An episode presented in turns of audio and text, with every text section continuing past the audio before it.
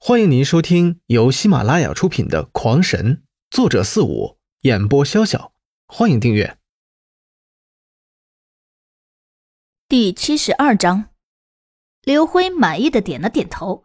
只要古离他们有信心，他自然也有把握。他现在最担心的，反倒是那个在深谷中出没的、从没有露过脸的大家伙。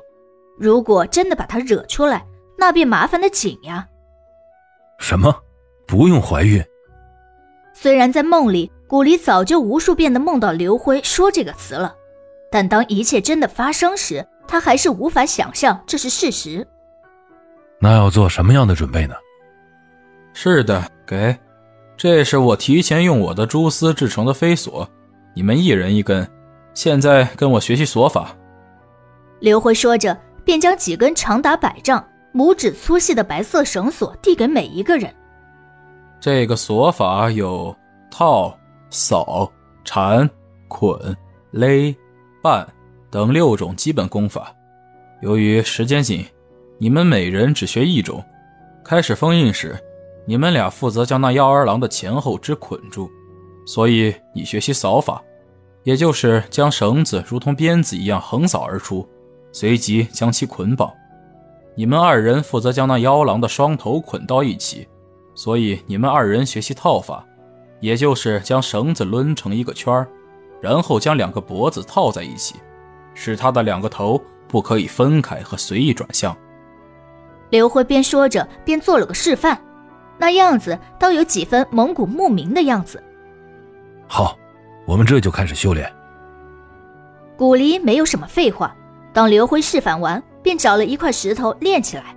其他人自然也都没有什么可说的。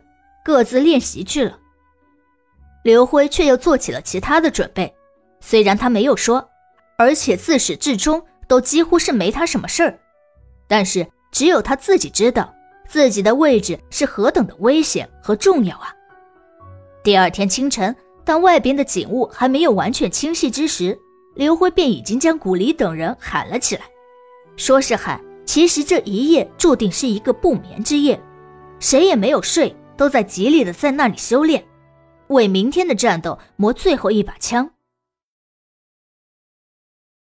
绕过最后一个弯，那妖狼一如既往的守在这山谷的入口，因为被困在那里，俨然是一个山谷的守卫。跟以往一样就行，先站到有利位置。古媚姨，你先上，吸引他背对小天、小杨和秋兰。小天、小杨。你们找准机会，将绳子套上他的脖子，一定要将两个头全部套在一起，千万别松了。秋兰，你先等着，做好一切准备。等小天、小杨一套上，立刻将他的双脚捆住，并将其收紧。小姨，秋兰得手后，你也立刻出手，捆住他的外两脚，然后与秋兰一起接过小天和小杨的绳子，将其捆紧。小天、小杨，你们两个交出绳子后，立刻从妖狼的背后冲上去，将那妖狼的头颅抱住，将额头对准妖狼的额头，开始进行封印。都听明白了吗？刘辉一边比划着，一边将每一个步骤讲给每一个人听。众人听了，纷纷点头。好，小姨上。看大家都听懂了，刘辉便冲着古媚姨一挥手。古媚姨便毫不犹豫地冲向了那头双头妖狼。用刘辉的想法，这古媚姨独自冲上，那妖狼必冲她而去。他只要稍稍地围着妖狼转一下，那妖狼便将后背给了自己。但是他却怎么也没想到，那妖狼会两头分用。他知道古媚姨一直都是三人齐动的，而如今只有这一个出来，那必须后面跟着两个。所以有一个头始终关注着这边，还真是狡猾呀！计划改变，小天、小杨，你们上，与小一夹击。看到这一幕，刘辉明白了，感情那妖狼是有智商的，不让他看到所有人，看来是不会减少防范的。古离轻哼一声，便一个窜纵跳了出去。此时古媚姨对着那妖狼的前面，那古离和古阳。便冲向了妖狼的后面。当妖狼看到敌人终于尽数到齐了，一个侧转身，如此一来，一个头对准一波敌人，尾巴终于冲向了刘辉。看来我不出手不行啊！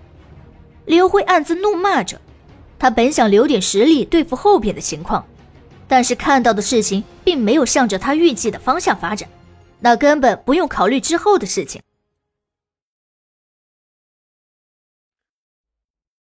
听众朋友们，本集已播讲完毕，请订阅专辑，下集更精彩。